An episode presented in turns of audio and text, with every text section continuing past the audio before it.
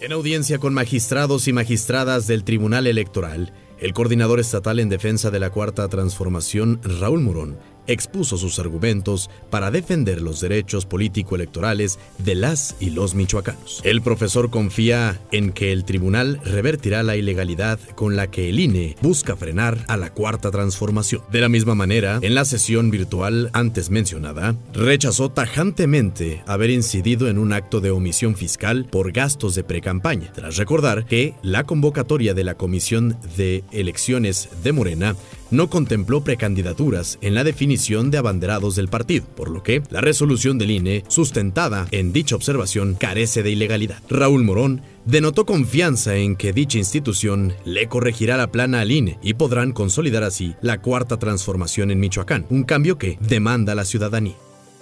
Esta es la octava entrada del podcast Juntos haremos historia por Michoacán. Soy Fay Cortés.